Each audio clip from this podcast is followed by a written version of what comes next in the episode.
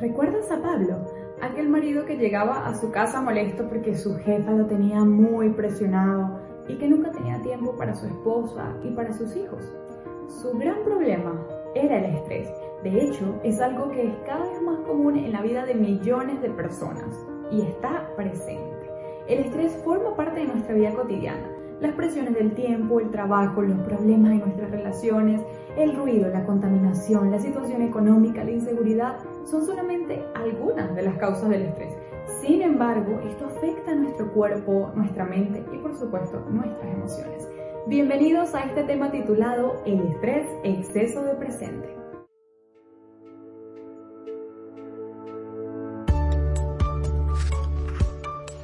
¿Sientes que ya no puedes más?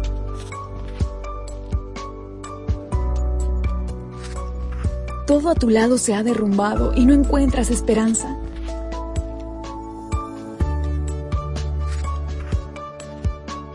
¿Te sientes solo y sin rumbo en tu vida? El poder de la esperanza llenará tu corazón.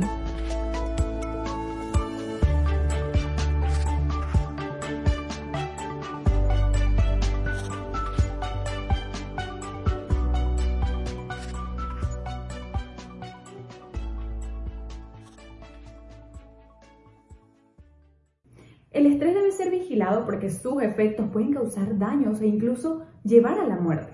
Por otra parte, en su dosis correcta, el estrés trata de una buena fuente de motivación. Los mecanismos del estrés liberan energía para que la persona pueda afrontar casi cualquier situación. Evelyn era una modista y ella nos da un ejemplo. Ella sabe que el viernes es el día donde debe entregar sus pedidos de costuras, absolutamente todos, así que ella trabaja incansablemente el jueves y de hecho el jueves produce más que martes y miércoles juntos. Se concentra mejor y trabaja más rápido, tanto que a veces se olvida de comer. Los viernes entrega la ropa a tiempo y se relaja satisfecha. El estrés resultó útil en este caso. Ahora, ella no puede abusar de esa energía constantemente, porque los peores efectos del estrés afloran cuando situaciones como esta se prolongan o se llevan al límite. Cuando alguien rebasa el límite del estrés adecuado, el cuerpo, como resultado de ello, reduce la resistencia del sistema inmunológico, que nos protege frente a las infecciones. Y es allí entonces cuando nos volvemos más propensos a adquirir todo tipo de enfermedades. Ahora, imagínate que el estrés se combine con la depresión. ¿Qué sería capaz de hacer semejante pareja? ¿Podría ser ella el detonante, por ejemplo, del cáncer de Carlos? Ahora te mencionaré algunos efectos físicos y psicológicos del estrés permanente. Afecta los pensamientos, es decir, dificultades para pensar correctamente, memoria defectuosa, falta de concentración, conceptos erróneos. En cuanto a las emociones, existe una constante tensión, temor a contraer algún tipo de enfermedad, impaciencia, irritabilidad, inseguridad, entre otros. En la conducta, merma o disminuye la fluidez verbal riesgo de consumir sustancias peligrosas, ausencia frecuente en la escuela, el trabajo, dificultades para dormir, problemas de la relajación, problemas en cuanto a las demás personas, problemas de índole personal. Es decir, un sabio uso del tiempo previene el estrés, así que necesitamos saber cómo gestionarlo. El tiempo es uno de los activos que todos recibimos y cómo nos sentimos depende del modo en que nosotros lo vamos a emplear. ¿Cómo puede una persona entonces usar el tiempo de forma equilibrada? Pues aquí te van estos consejos. En primer lugar, sé realista. Quizás conozcas el dicho que dice, el que mucho abarca, poco aprieta. Y esto nos advierte de tratar de hacer tantas cosas a la vez no siempre es lo mejor. Es fundamental fijar metas que podamos llevar a cabo en el tiempo disponible que tenemos. Establece prioridades. Conocer tus prioridades te permite concentrarte en las tareas que son más importantes y esto tiene que ver mucho con tus valores y tus creencias. ¿Sí? ¿Qué posición ocupa el dinero en tu vida? ¿Cuál es la importancia de tu trabajo? ¿Qué consideración otorgas a tus relaciones familiares? Estima que ayudar a otras personas vale la pena. Esto refleja valores religiosos en tu vida. Según cuáles sean tus respuestas, vas a asignar un tiempo más o menos adecuado para cada aspecto de tu vida. En tercer lugar, Diversifica tus tareas. Concentrar tiempo y energía en una actividad durante demasiado tiempo puede causar que algo se haga sumamente aburrido o se vuelva una obsesión. Tu trabajo es importante para que recibas unos ingresos, para la satisfacción personal, pero una relación familiar y de pareja también es un buen ingrediente para que puedas establecer ese equilibrio. El tiempo libre va a permitir satisfacciones y va a ser un complemento de estas tareas regulares. Resulta sumamente útil que puedas alternar el trabajo físico con actividades de ocio o tranquilidad o el trabajo en ocupaciones más activas en el tiempo libre. En cuarto lugar, sé organizado. Prepara una lista de cosas que necesitas hacer durante el día. Céntrate en ellas, no te distraigas con otros asuntos que puedan tal vez desviar tu atención de los objetivos deseados. Si tú experimentas una presión extrema, puedes reducir algunas de esas actividades. Si crees que son pocas, prueba añadir alguna más. Vive una vida sencilla. Las ocupaciones de ocio absorben gran cantidad de tiempo, tales como unas vacaciones caras o la práctica de algún deporte de lujo, pueden ser a veces causa de estrés en sí mismas.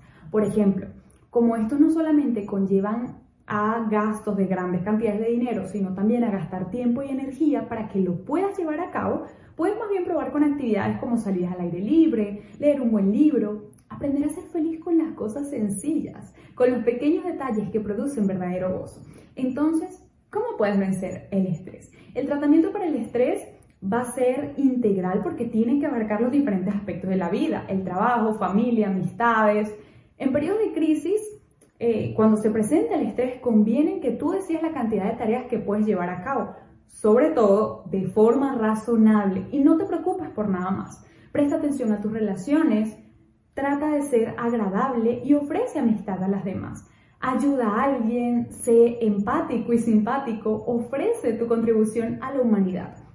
La reacción de los demás te va a ayudar Recuerda que superar el estrés envuelve todas las dimensiones de la existencia física, mental y por supuesto espiritual. En el programa mental, la terapia eh, que se ha considerado más eficaz en casos de estrés es la llamada psicoterapia cognitiva. Esta terapia nos enseña que una persona puede controlar sus pensamientos, gestionarlos, en lugar de permitir que estos lo dominen a él o a ella. Ahora, ¿cómo se puede hacer esto? Practica repetidamente estos ejercicios que te voy a dar a continuación. Sustituye los pensamientos negativos y escoge temas que sean positivos, neutros o realistas. Por ejemplo, piensa en gratas experiencias del pasado, en personas a las que admiras, en amigos divertidos o en episodios de alguna serie o película en especial. Recuerda estas cosas mientras llevas a cabo tal vez tus tareas más rutinarias y ponlas en el lugar de los pensamientos que causan esa preocupación. Úsalas para motivarte con ideas constructivas, para resolver los problemas que tal vez sean ocasionados por el estrés conviene que tú puedas pensar en alternativas, en otras maneras o posibilidades de superar alguna dificultad, en lugar de sumergirte en el problema y sus preocupaciones, que son destructivas, repetitivas y sobre todo excesivas. Descarta las creencias irracionales, porque las personas a veces tenemos ciertas ideas o creencias negativas sobre nosotros mismos y el entorno en el que vivimos. Entonces, estos patrones de pensamientos negativos aumentan el estrés. Por ejemplo, puede que pienses no soy bueno en nada, a nadie le gusta mi compañía, la felicidad solo llega por casualidad y a mí todavía no me ha llegado la hora, mi jefe me odia, solo me quiere complicar la vida. Pero es necesario que veas cuán lejos de la realidad puedes estar. Si sientes que no eres capaz de hacerlo, por ti mismo, puedes buscar ayuda de algún psicoterapeuta para que puedas hablar del asunto y liberarte de estas creencias irracionales. En el programa físico, el ejercicio físico es el mejor remedio contra el estrés. Si tu salud lo permite, realiza alguna actividad física o vigorosa como correr, nadar, deportes, caminar rápido todos los días o relajarte también puede ser una buena solución. Dedica media hora diaria a descansar, no a dormir. Tensa los músculos uno por uno, alternalo con momentos de completa relajación después de cada contracción muscular. Cada respiración profunda y ocasional también va a ser muy útil para combatir el estrés. Toma aliento de fondo, expande el abdomen, retén el aire durante algunos segundos antes de exhalarlo. En el programa espiritual, la paz mental y la emocional es incompatible con el estrés. Se puede tener una conciencia tranquila mediante la fe y la oración. Jesús, de hecho, después de un día agotador de sermones, caminatas, presiones de las multitudes, le dijo a sus discípulos, vengan, vámonos nosotros solos a descansar en un lugar tranquilo. Su método incluye levantarse en horas muy, muy temprano en la mañana cuando aún estaba oscuro y dirigirse a algún lugar tranquilo para orar. Dedicar tiempo al estudio de la Biblia, al menos unos 15, 20 minutos diarios, y concluirlo como una oración de Dios, incluyendo también un agradecimiento por el mensaje que te ha dado ese día También puedes pedirle fuerza para enfrentar las dificultades que te causan estrés en tu vida. Es beneficioso que puedas leer la experiencia de algún personaje bíblico que busque inspirar tu vida y sobre todo ayudarnos en nuestras experiencias. Lleva un estilo de vida saludable, porque la mejor manera de protegerte del estrés es adoptar un estilo de vida saludable y equilibrado. Tanto en la relación con el cuerpo como la mente, es importante mantener salud física y mental y esto está a nuestro alcance. Trata de llenar tu mente de ideas elevadas un versículo bíblico, un recuerdo agradable y así sucesivamente identifica estos pensamientos que te van a provocar ansiedad o estrés y al primer inicio de aparición de estos pensamientos indeseables, di basta, alto allí, sustituye estos pensamientos. Cultiva siempre una actitud que pueda ser positiva, ocupa la mente en asuntos que Ocupa la mente en asuntos que sean gratos, constructivos. Comprende que solo cuando esta técnica de control se torne en un hábito vas a ser capaz de expulsar de tu cabeza estos pensamientos indeseables de una manera instintiva y segura. Aliméntate de la forma más natural posible. Los mejores alimentos son los que se mantienen más próximos a su estado natural. Los cereales integrales preparados de manera sencilla, tales como el arroz integral, los productos hechos en casa como el pan, componen la base de la alimentación tradicional. Las verduras, las frutas, legumbres, frutos secos también son necesarios por sus propiedades nutricionales y curativas. Los alimentos de origen animal como la carne, productos lácteos y diversos similares puede que tal vez no sean las opciones más idóneas para una buena nutrición. Otra cosa interesante es el agua. Esta es la mejor bebida posible para el ser humano y la que mejor renueva los líquidos corporales. Los expertos recomiendan beber agua en abundancia a diario, en promedio unos 6 u 8 vasos, y no entre comidas. Otras bebidas como los refrescos, las gaseosas, cervezas, café, en lugar de ayudar son una carga para el organismo y luego necesitan eliminarse. Así como también muchas bebidas como el alcohol, cafeína, colorantes, además de acumular exceso de azúcar o grasa. Y esto puede obstruir los vasos capilares sanguíneos y provocar diversos tipos de enfermedades vasculares o cardiovasculares. El descanso después del trabajo físico es reparador. Es fundamental tener un equilibrio entre el cansancio físico, las horas de sueño, respetar las 7 u 8 horas requeridas por la mayoría de los adultos. Y esto resulta de gran importancia para prevenir el estrés.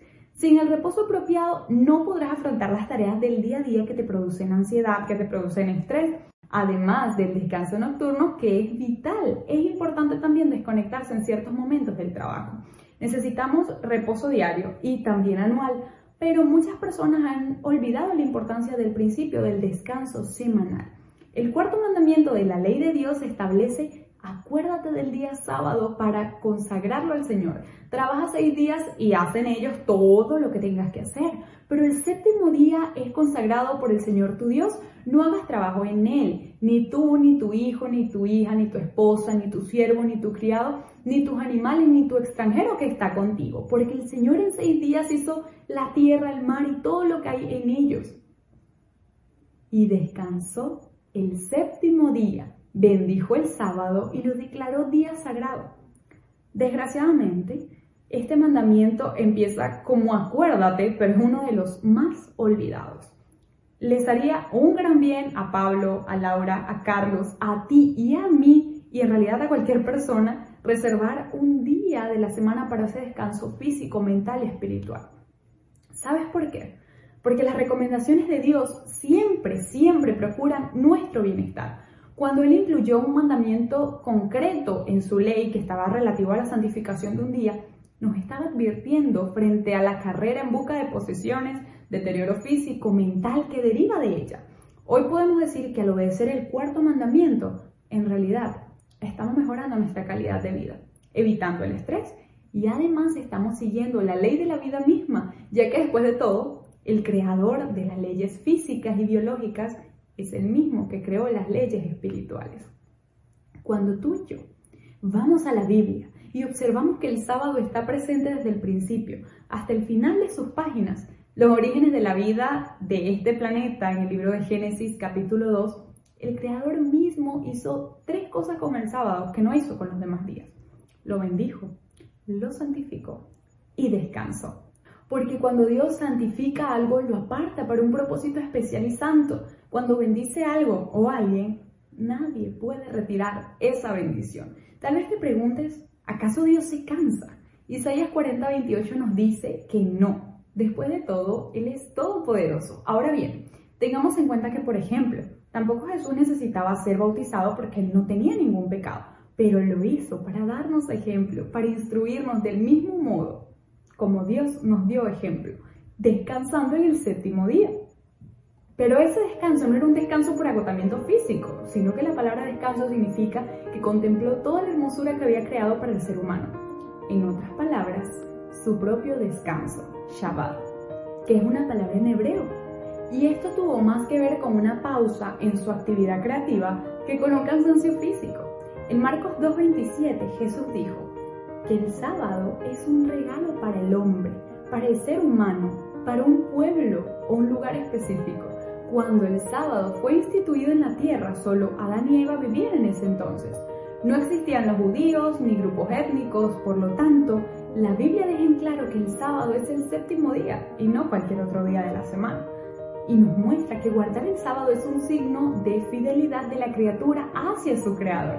El sábado es un monumento que conmemora la creación, un templo en el tiempo. Ahora, ¿qué te recomiendo hacer el sábado?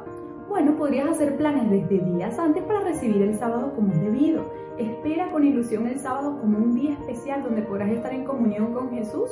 A la puesta del sol el viernes reúne a tu familia, agradece a Dios por todas las bendiciones de la semana el sábado por la mañana ve a la iglesia como lo hacía Jesús, visita a un enfermo, a un familiar, a un necesitado, que todo lo que hagas sea a beneficio de otros, no de ti, con tiempo suficiente para que puedas preparar, por ejemplo, una comida especial, deliciosa por la tarde, y si hay niños pequeños en casa, puedes organizar una salida a algún parque o algún lugar similar donde puedan hablar acerca del poder y del amor de Dios y de cómo se refleja en la naturaleza.